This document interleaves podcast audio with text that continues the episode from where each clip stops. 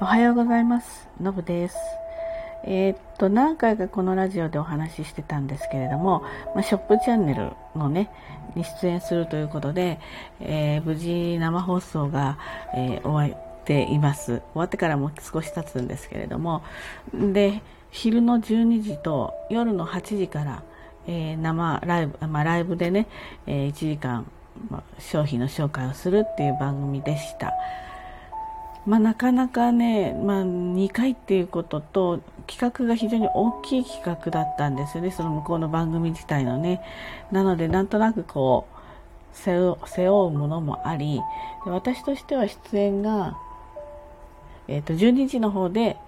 えー、123回目。で、えー8時の方で4回目みたいな感じで、まあ、ショップチャンネルには過去も出てますけれどもまあ、そういう意味ではまだあんまり慣れていないっていうところでもありますかね。であのこれあの私一人がずっと喋ってるわけじゃなくてメインはま MC みたいな人がいてそういうその人をキャストさんって呼ぶんですけどねキャストさんとの掛け合いっていうのと、まあ、専門分野なのでそういった専門的なお話をするっていう役割が私にはあるんですね。でそのキャストさんっていうのはやっぱりどうしても私が扱う商品が高額品のために非常にベテランさんが入るんですね。ベテランのキャストさんは相当だから実績もあってそういった人がまついてくれるということで非常に心強いのではあるんですけれどもこれね打ち合わせが本番前1時間前からしかやらないんですよ。事前にどどの人かっていうのは分かってるんだけれどもどういう人かっていうのは他のこう商品を紹介してる時の過去のこのアーカイブを見てでえっ、とあこういうタイプの人なんだなっていうふうに頭に入れるしかないんですね。で今回12時の人と夜の8時の人。夜の8時の人は、えー2年前に一度一緒にやってるんです。ですのでこの人のスピード感とかテンションとかっていうのは常によくわかるんですねで、えー昼の人はまあお仕事するのは初めてだったのでなんていうかしらうんどこまでこう私の喋りを望んでいるかっていうのはちょっと分かりにつかみにくいわけなんですね。で、えーっとベテランさんなんでバババババって喋っていくんですよ。で振られた時に私が喋るっていう形をとってたんですね。やっぱりあのいろんな流れがあって商品を紹介していることもあるし今の状況受注状況というのをどんどん逐一、えー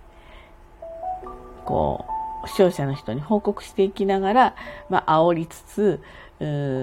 次の商品への紹介に入りみたいなこの流れがあるもんですからなんか途中でお話ししてるのに途中で入っていくっていうのはなかなか私にとっては難しい作業だったんですね。でまあ12時が終わった後どうやらそのキャストさんはもっと私に入ってきてほしかったらしいんですね。でもこれどうしたらいいのっていうところじゃないですか。あーともで煽る、まあ、ショッピング番組なんで当然あこれ早く注文しなくちゃって見てる人がそういう気分になれるように、えー良い意味で煽っていくうんテンション上げていく。ですごくこれ大事なんですけれども私はどっちかっていうとそのうわーってこう喋っていくタイプじゃないんですね。このぐらいの声のトーンで割と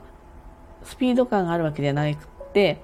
あのその事実みたいな、えーものを説明していく。というタイプなので、えー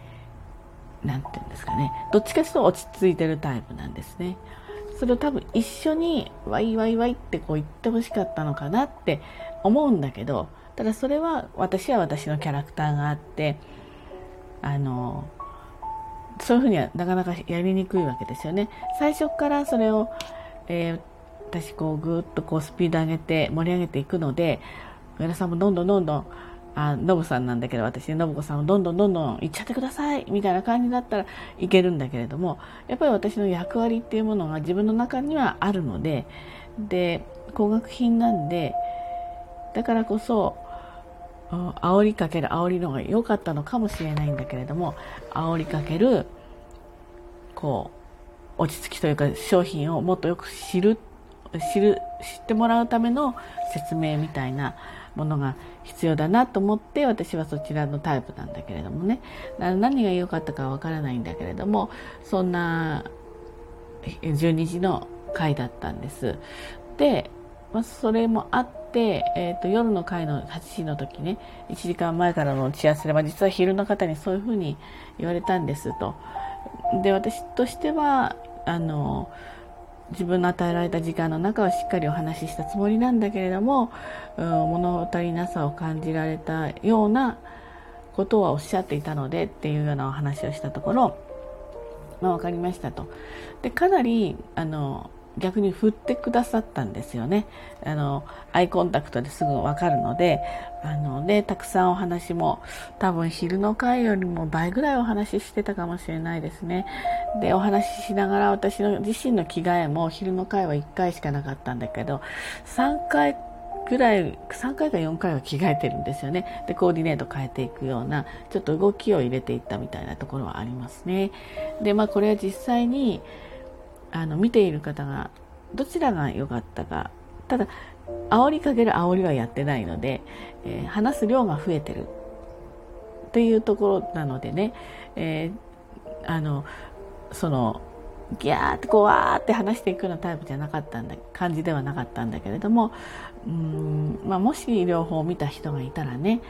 どっちがどう感じたかっていうようなのはなんとなく知りたいなって客観的にねあの思うところではあります。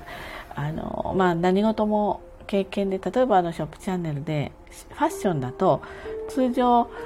1年間の中で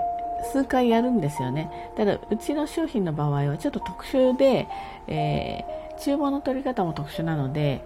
年に1回になるんです。なのでどうしても1年に1回だからまた次の時に、えー、5回目になるのかな？もしやれるとしたら。らまだそういう意味では5回の経験なんですよね。ですので、えー、どういう形がいいのか、まあ、これから来年の商品開発を含めて、えーと、面白い商品をなるべく作っていきたいので商品開発を含めその辺のトークの部分もこれまでの過去の4回の反省点っていうかな自分なりにちょっと分析したりして、えー、やっていきたいなと思っています、えー、この企画自体が非常に先方のですよ。企画自体が非常に大きなところに入れ込入れられてしまったので当初の想定数よりは下回ってます。予定数ね。予定数は下回っていてうん。番組終わった後はねやっぱり多少の落ち込みはあありました。ちょっと燃え尽きたところ、まあ、数字的な部分もあるしやっぱり結構あの普通に生活はしてたつもりなんだけれどもどこかにその緊張感っていうのを持ったまま、まあ、日々生活してしてたわけですよね。準備もすごく長期間。去年の12月ぐらいからだから半年以上かけてこれ準備してきてるんですよ。なのでそういったことだとか少しこう燃え尽きた感じじゃないんだけれどもなのでしばらくあまりいろんなことに精力的にこう打ち込めるような精神状態じゃなかったんですけれどもまだなんとなくその疲れは引いてる肉体的な疲れはないんだけどやっぱり生放送の2回っていうのは自分思った以上にやっぱり疲労感があって次の日とかその次の日なんかもうドドーッと疲れてしまって当然普通に仕事はしてるんですけれども頭のこう頭脳が回ってないっていうかなクリアな感じで回ってない感じでしたね。で少しそれがまだ尾を引いてますけれどもちょっとまた切り替えてもう夏になってるんでね自分のトップシーズンは秋から始まるのでねいろんなことをだんこうちょっとまた切り替えてい、えー、きたいなっていうふうには思っています。まあねでもいい経験させてもらってるなとそのすごくあのそれは想定数までいかなかったんだけどこの番組を見てる人っていう人口がものすごく多いんですよね。すごく多いのでその方たちにあの商品あの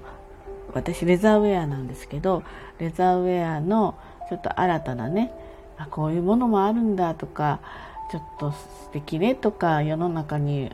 売り場にあまり売ってないわねっていうようなこの知ってもらう？ブランドも含めてね。知ってもらう。そしてどういう思いで私として作っているのか。どんなこだわりを持って作っているのか。みたいなことを